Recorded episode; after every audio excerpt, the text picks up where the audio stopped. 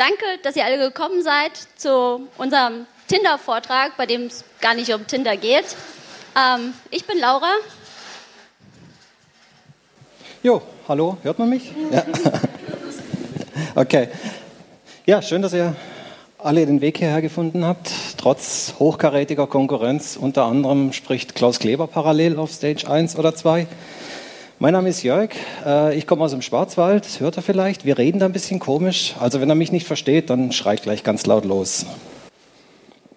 Nehmen wir mal an, ihr plant euren nächsten Urlaub und ihr sucht ein Hotel und ihr lest auf, einem Reiseplattform, auf einer Reiseplattform eurer Wahl den folgenden Text.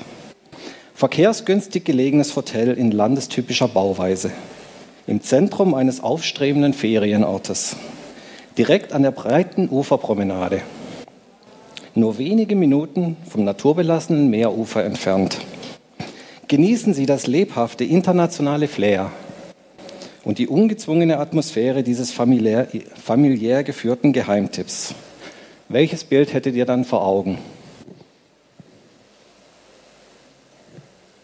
Dieses hier, und ich bitte jetzt um Handzeichen. Äh, eher weniger. Eine Hand sehe ich. Oder ist es vielleicht das hier?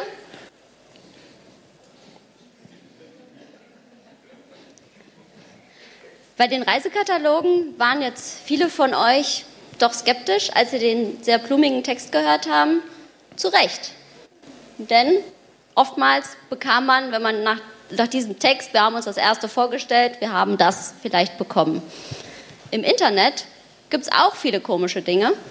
Dem begegnen wir viele Menschen dann aber ganz anders und viel weniger misstrauisch.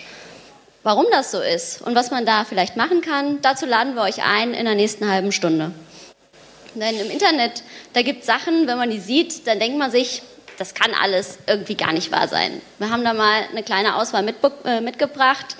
Ähm, bei dem, auf der linken Seite, ich lese es einmal kurz vor, das kann man von da hinten vielleicht nicht so gut sehen, ähm, hat jemand ein Foto von Cem Özdemir genommen, hat ein vermeintliches Zitat einfach draufgeschrieben, Migranten sind die neuen und besseren Deutschen. Sie sind fleißig, gebildet und sehr rechtsstaatlich eingestellt. Hat Cem Özdemir so gar nicht gesagt, hat aber mit 914 Shares doch eine gewisse Reichweite erreicht, obwohl es gar nicht so passiert ist. Die Leute haben sich aufgeregt, haben geteilt, ohne eben nachzudenken. Das auf der rechten Seite geht noch mal einen Schritt weiter. Da ist alles erfunden. Die ganze Person ist erfunden. Hat jemand ein vermeintliches Profil auf Twitter angelegt von einer grünen Politikerin, Petra Klemm-Rothberger, hat ein Foto von irgendjemandem vollkommen random aus dem Internet genommen, hat es dazugeklebt und hat dann ähm, das, äh, dazu ein Zitat äh, getwittert. Es ging um eine, in dem Fall um eine Vergewaltigung von einer Studentin. Und das Zitat äh, war, in der Heimat des Täters werden vergewaltigte Frauen zum Tode verurteilt. Deshalb musste er sie nach der Vergewaltigung töten. Für diese kulturellen Unterschiede müssen wir Verständnis haben. Was ist natürlich passiert? Das Ding ist rund gegangen ohne Ende, weil sich alle äh, maßlos darüber aufgeregt haben. Wenn es, wenn es real gewesen wäre, zu Recht. Aber es, war, es ist vollkommen erfunden. Das gibt es gar nicht. Ähm, dann ähm, nochmal so ein Mittelding. Auf der rechten Seite ist auch wieder ein Politiker der Grünen, die präferierte, äh, eine präferierte Zielpartei von diesen Dingern. Ähm, dort, diesen Menschen gibt es wirklich, ein grünen Politiker aus Düsseldorf. Dem wird folgendes Zitat untergeschoben.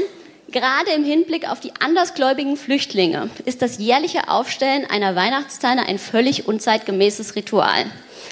Der Herr hat sich tatsächlich über Weihnachtsbäume geäußert. Er hat jedoch nur gesagt, Weihnachtsbäume finde ich unzeitgemäß diesem ganzen Ding aber jetzt das in den Flüchtlingskontext zu setzen, gibt dieser Aussage einen ganz anderen Spin hin von meiner persönlichen Überzeugung. Weihnachtsbäume finde ich doof, Ostereier suchen finde ich doof, hinzu, wir müssen das jetzt aber anders machen. Äh, es hat also was Belehrendes und eben gerade für die, äh, für, für aus dem rechten Spektrum, Spektrum Leute eben was, was die eben maßlos aufregt. Ähm, Und zum Schluss noch ein, ein Klassiker, eine Postillon-Meldung, bei der es ja regelmäßig vorkommt, dass Leute denken, das wäre jetzt real, wie jetzt hier am Beispiel Scheidung. Max und Erika Mustermann trennen sich und dann kommt beim Innenministerium die Anfrage an, was das denn jetzt den Steuerzahler kostet. Die Frage ist, woher kommt denn das? Warum ist das so? Ja, ein Grund seht ihr hier. Ihr kennt dieses Bild alle. Es zeigt, was in einer Minute Internet so alles passiert. Aber auch als Profi, als jemand, der jeden Tag mit dem Internet arbeitet und damit sein Geld verdient, sollte man sich diese Grafik ab und zu mal vor Augen führen, denn die Zahlen sind wirklich beeindruckend. Es gibt eine halbe Million Tweets pro Minute.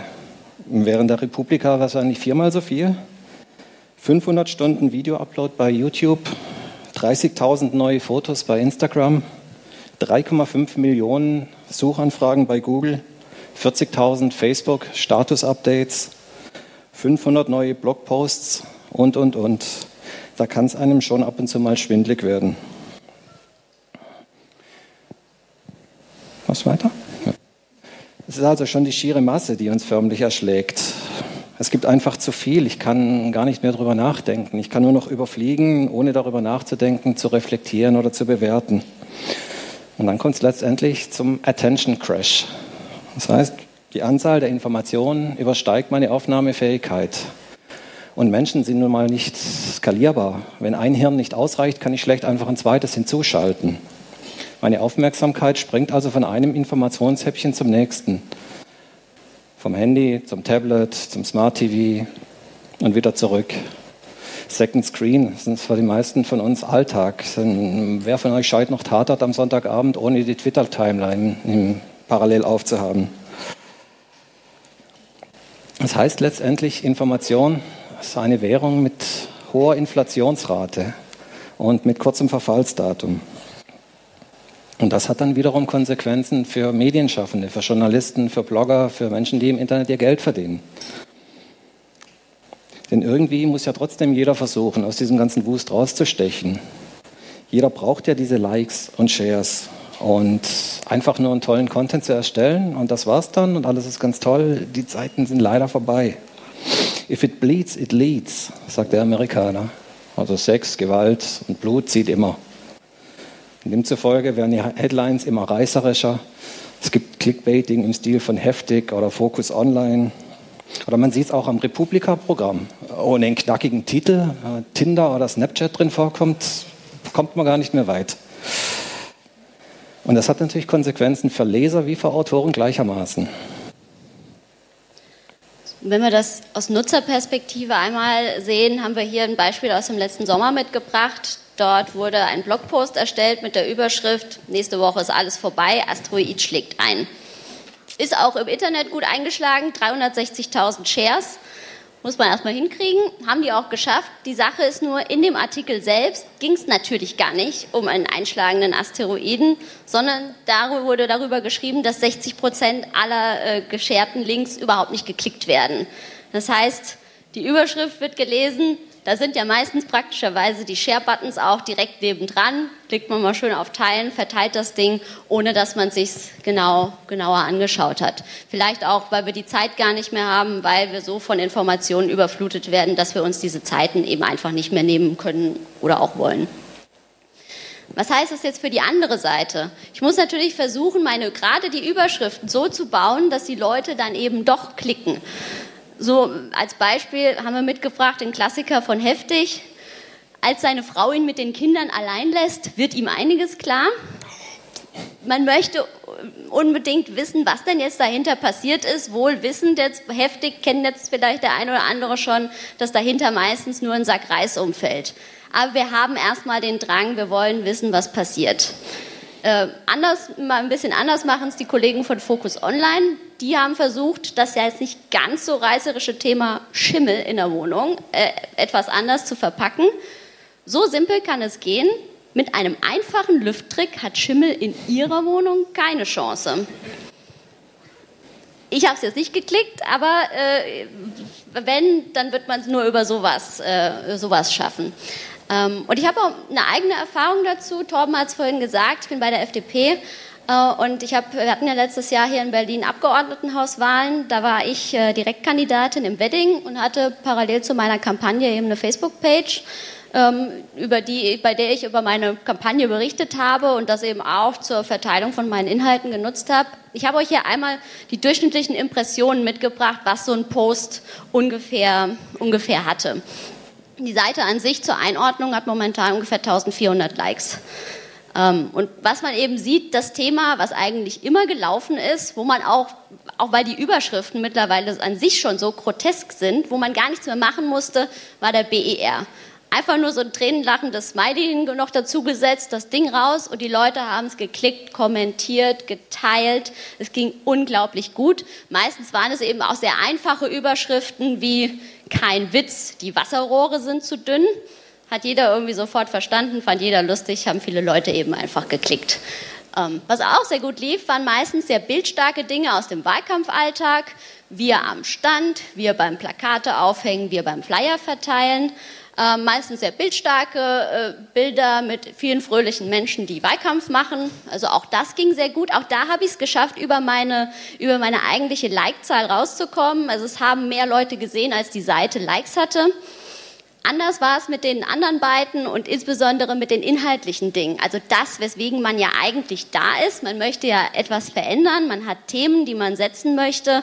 Und da war es dann doch teilweise sehr, sehr schwierig, da eben mit rauszukommen, weil es dann eben keine einfachen Dinge mehr waren, wie, oh Mann, sind die doof, die Wasserrohre sind zu dünn, sondern es waren dann eben Sachen, wenn ich mich über die Wohnungspolitik äh, geäußert habe oder über Bildung, was dann alles auch ein bisschen längere Texte waren und wo man relativ schwierig rausgekommen ist. Und was, was ich hatte, ist verführt natürlich.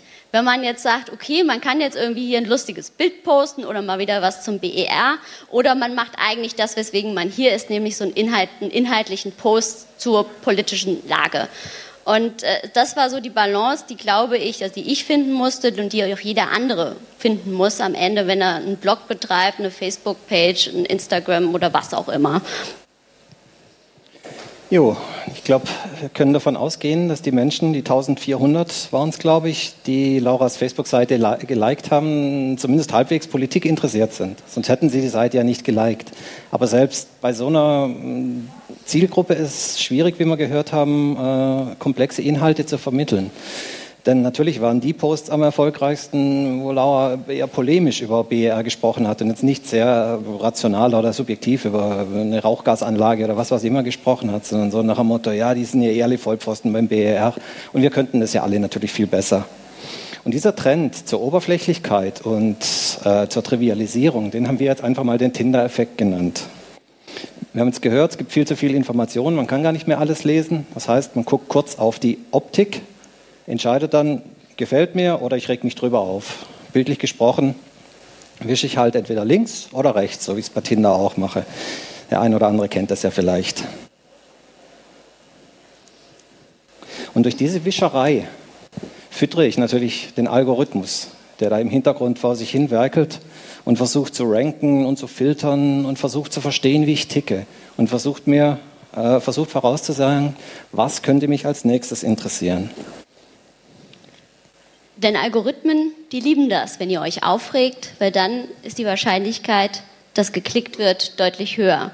Das heißt, wenn sie merken, dass uns ein Thema interessiert, dann setzen sie uns immer mehr davon vor und mehr vom Gleichen. Das heißt, unsere Filterbubble wird gefestigt, unser Weltbild zementiert. Ich habe es doch schon immer gewusst, wenn es so viele Beiträge gibt, die meiner Meinung sind, dann muss das ja irgendwie stimmen. Mein Weltbild wird enger, meine Timeline wird weniger divers. Ja, jetzt haben wir heimlich still und leise das große Wort ausgesprochen, die viel zitierte Filterbubble. Ihr wisst natürlich alle, was dahinter steckt. Ich sage trotzdem ein paar Worte dazu. Viel zu viel Information, also brauchen wir Tools und Hilfsmittel, die vorsortieren, die uns potenziell interessante Themen vorschlagen. Das sind zum einen unsere Freunde und unsere Kollegen, die uns Links und Themen in unsere Timelines spülen. Und zum anderen ist es eben die Software, die versucht, aus unserem Verhalten Rückschlüsse darauf zu ziehen, was uns als nächstes interessieren könnte. Das ist ja per se erstmal nichts Schlechtes. Nur ist es leider so, dass Internetseiten, die solche Algorithmen verwenden, dazu tendieren, dem Benutzer nur noch Informationen fortzusetzen, die sowieso schon mit seinen Überzeugungen übereinstimmen. Wir bekommen also immer mehr von demselben vorgesetzt. Der Blickwinkel engt sich ein, der Blick über den Tellerrand geht verloren. Und das ist natürlich tendenziell eher ähm, so mittelmäßig gut. Denn wenn ich versuche, oder wenn ich eine, Sache wirklich verstehen will, muss ich sie aus verschiedenen Blickwinkeln beleuchten, muss darüber nachdenken, muss diskutieren, muss andere Meinungen hören, um mir dann letztendlich selber eine Meinung bilden zu, bilden zu können. Und eben das geht in der Filterbubble verloren. Dort sehe ich nur noch das, was ich sowieso schon weiß. Und eine Welt, die nur noch aus Bekannten besteht, ist eine Welt, in der ich nichts mehr lernen kann. Kreativität entsteht oft da, wo verschiedene Disziplinen, wo verschiedene Kulturen aufeinanderprallen. So wie hier auf der Republika. Wo, wo es Diskurs und Reibung gibt. Aber wir brauchen uns da nichts vormachen. Dieser Geist der Personalisierung wird nicht mehr von allein in seiner Flasche verschwinden. Denn Personalisierung ist eine Kernstrategie vieler großer Internetseiten. Denn je mehr eine Plattform, je mehr eine Site über mich weiß, desto zielgenauer kann sie Werbung ausspielen. Und desto höher ist die Wahrscheinlichkeit, dass ich klicke und letztendlich was kaufe. Und wenn wir uns das jetzt mal anschauen, wie es jetzt, wie das momentan auf Spotify und auch auf Netflix schon ist, du hast vorhin gesagt mit deinem Mix der Woche, ähm, dort ist es auch, gibt es jetzt mittlerweile schon die nächste Entwicklung, die Mixtapes auf Spotify. Das ist, äh, das ist, eine Auswahl von zehn Songs, die ihr liken oder disliken könnt. Und je nachdem, wie ihr euch da verhaltet und agiert, klebt es unten dran wieder neue Songs, die ihr ebenfalls liken und disliken könnt. Ähnlich bei Netflix, wo jetzt mittlerweile so eine Prozentangabe an jedem Film dran steht, die ausdrücken soll, ob ihr diesen Film vielleicht mögen könntet oder nicht auf Basis eurer bisherigen Bewertungen wo auch das Bewertungsschema schon eingeschränkt wurde. Wir hatten, früher gab es eine Fünfer-Skala, jetzt gibt es, glaube ich, auch nur noch Daumen hoch und äh, Daumen runter. Also nochmal einfacher. Ich muss mir weniger Gedanken machen, wenn ich einen Film bewerte. Es gibt nur noch Ja oder Nein. Äh, wenn wir das jetzt mal umlegen und auf den Medienbereich gucken, dann sehen wir heute, dass wir eine personalisierte Anzeige von Ergebnissen, die haben wir bei, bei Facebook, wo unsere Timeline vorsortiert wird, und die haben wir, wenn wir eingeloggt sind, bei Google und auch bei Amazon. Die haben wir bei klassischen Medien, was Inhalte angeht, noch nicht. Dort ist es äh, lediglich Werbung über Cookies, Tracker und so weiter, die dort für uns personalisiert wird, die Inhalte aber noch nicht. Die Frage ist, wird das so bleiben oder haben wir demnächst bald unsere eigene Bildzeitung mit Nachrichten aus unserem eigenen Spektrum? Wir haben jetzt hier einmal einen, Vorschlag gemacht zum Thema Impfgegner bzw. Impfgegnergegner. Ähm, sieht unsere, wenn uns das interessiert, hochemotionales Thema. Viele Leute klicken das, viele Leute kommentieren das. Sieht, sehen unsere Zeitungen vielleicht bald so aus? Tja, letztendlich untermauert all diese ausgeklügelte Technik, all diese Algorithmen und Filter und Bubbles und was weiß ich alles nur ein zutiefst menschliches Bedürfnis, nämlich den Wunsch, das zu glauben, was uns gefällt und was wir uns wünschen. Genau aus diesem Grund rufen Menschen für 1,99 Euro die Minute bei Astro Hotlines an, weil sie eben wollen, dass jemand ihnen sagt und sie wollen daran glauben, dass sie die große Liebe bald treffen und dass sie reich werden oder was auch immer. Und wir glauben, was unsere Freunde glauben, weil wir dazugehören wollen, weil wir ihnen vertrauen. Und wir glauben das, was unser Weltbild untermauert. Und dafür können wir nicht mal was, denn die menschliche Wahrnehmung tendiert dazu, Informationen zu bevorzugen, die unsere Überzeugungen äh, untermauern. Was nicht in unser Weltbild passt, muss ja falsch sein oder zumindest gelogen. Die Kognitionspsychologie hat sich mit diesem Thema sehr intensiv be beschäftigt. Man nennt das, dieses Verhalten auch Bestätigungsfehler. Da gibt es sehr viele interessante Bücher dazu, die ihr im Nachgang bitte alle lesen solltet.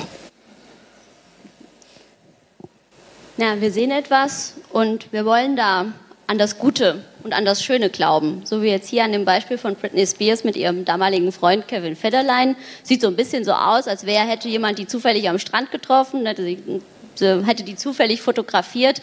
Man sieht das, man denkt sich, Mensch, die haben da einen entspannten Nachmittag, äh, relativ alleine, ist ja keiner rundum zu sehen. Wunderbar.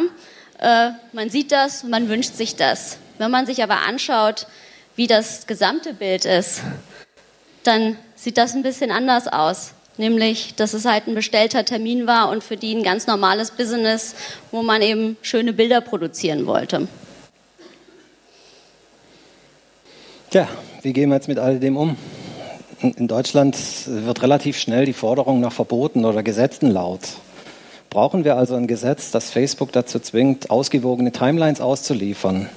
Oder brauchen wir ein Gesetz, das Google dazu zwingt, neutrale Timelines auszuspielen, was immer neutral sein mag? Und demnächst fängt der Bundestagswahlkampf an und ich könnte mir gut vorstellen, dass irgendwo in dieser Republik auf irgendeinem Marktplatz sich ein Politiker hinstellt und genau das fördert. Aber das ist natürlich Quatsch. Wir brauchen keine Verbote und keine Gesetze. Was wir brauchen, ist mehr Bildung. Wir müssen die Leute aufschlauen. Wir müssen, wir müssen, wir müssen ihnen helfen, die Kompetenzen zu erwerben, die nötig sind, sich im digitalen Raum zu bewegen. Und dazu ist es nun mal unabdingbar, zumindest in Grundzügen zu verstehen, wie das Internet tickt, und wir müssen, ihn, äh, wir müssen das Bewusstsein schaffen, dass vielleicht nicht immer alles so hundertprozentig stimmt, wie es im Internet geschrieben steht. Denn viele Leute wollen eigentlich gar nichts Böses, wenn sie sich im Internet bewegen. 80 Prozent der Leute denken, dass Google das Internet ist, einfach weil sie es als Startseite haben und weil das für sie das Tor zum Internet ist. Viele Leute fragen auch vielleicht sich gar nicht, warum Facebook mir genau diesen Feed anzeigt und nicht einen anderen. Und sehen vielleicht auch nicht, dass Google Ergebnisse äh, gegen Bezahlung nach oben nimmt oder Amazon gesponserte Produkte dort setzt. Das ist vielleicht ein bisschen anders markiert, aber man, viele vermuten dahinter jetzt erstmal keine Manipulation. Und das heißt, es jetzt, ist jetzt auch schwierig, da jemandem einen Vorwurf zu machen, einfach wenn er es eben nicht weiß. Und so sind sich die Leute eben ihrer Filterbubble. Bei dem einen ist sie vielleicht größer, bei dem anderen vielleicht kleiner, aber die Leute sind sich ihrer Filterbubble unter Umständen gar nicht so sehr bewusst. Tja, soweit so gut. Aber was tun wir jetzt? Wie schon gesagt, gehen wir jetzt mal davon aus, dass dieser Geist der Personalisierung und diese Filterbubble nicht so einfach wieder verschwinden wird. Und wir gehen auch mal davon aus, dass das Internet an sich jetzt in den nächsten paar Jahren nicht auch einfach wieder verschwinden wird. Dann ist Bildung mit Sicherheit ein Schlüssel zum Erfolg. Wir müssen die Menschen dazu bringen, kritischer mit dem Internet umzugehen. Auch wenn wir uns da nichts vormachen sollten. Diesen omnikompetenten Bürger wird es nicht geben, der immer alles ganz rational bewertet und dann sich eine tolle Meinung bildet, sondern Menschen äh, agieren immer subjektiv aus einem Bauchgefühl heraus. Und, aber wir können ihnen Tools an die Hand geben, ein bisschen helfen, damit sie vielleicht äh, Dinge auch mal hinterfragen. Wir haben da mal fünf einfache Dinge zusammengestellt, fünf Fragen, die man sich vielleicht stellen sollte, wenn man eine Quelle hat, bei der man sich nicht ganz so sicher ist, ob das jetzt fake ist oder doch echt. Erstes die Frage nach der Aktualität, denn man hatte gerade bei einschneidenden äh, Ereignissen, ist es wichtig zu wissen, ist es jetzt davor, ist es danach gewesen? Welchen Wissensstand hatte man, als dieser Artikel erstellt wurde? Wie ist die Quelle? Wie glaubwürdig ist das? Bei Halle Leaks zum Beispiel, die wir vorhin hatten mit dem grünen Politiker und dem, und dem Weihnachtsbaum, da gibt es auch ein paar SPD-Politiker, die dort eine auffällig rote Nase reingefotoshoppt haben. Wenn man sowas schon sieht, denkt man sich so, na, na ja, da scheint ja irgendwie eine gewisse allgemeine Absicht irgendwie dahinter zu stehen. Wenn man sich zum Beispiel fragt, ist dieses Zitat jetzt echt oder ist es vielleicht doch irgendwie fake? Ähm, dann die Frage, was sagen denn jetzt andere Quellen zu einem Thema? Quellen, denen ich vielleicht eher vertraue als der, die ich jetzt dort liegen habe. Dann, wer ist der Autor des Ganzen? Was für eine Intention hat er, das genau so zu schreiben, wie es jetzt, wie es jetzt gerade tut? Und nicht zuletzt die einfache Frage, kann das überhaupt sein? Ist das realistisch? Es ist der gesunde Menschenverstand, der am Ende dann doch zum Zuge kommt. Tja, ihr seht, das ist ein komplexes Thema. Es gibt keine einfachen Antworten darauf und auch kein Patentrezept. Und überraschenderweise haben auch wir kein Patentrezept. Denn wenn wir eins hätten, wären wir jetzt nicht hier bei euch, sondern genau hier, weil dann hätten wir nämlich schon sehr viel Geld damit verdient. Deshalb wäre unser Wunsch eigentlich ganz einfach. Ja, bei den Reisekatalogen, da waren wir alle sehr skeptisch und haben hinterfragt, ob das denn wirklich so sein kann, wie das, wie das so ist. Und wenn das beim Internet auch so passieren würde, dass wir dort auch genauso skeptisch wären mit gesundem Menschenverstand, dann wären wir doch alle schon einen ganzen Schritt weiter. Dankeschön.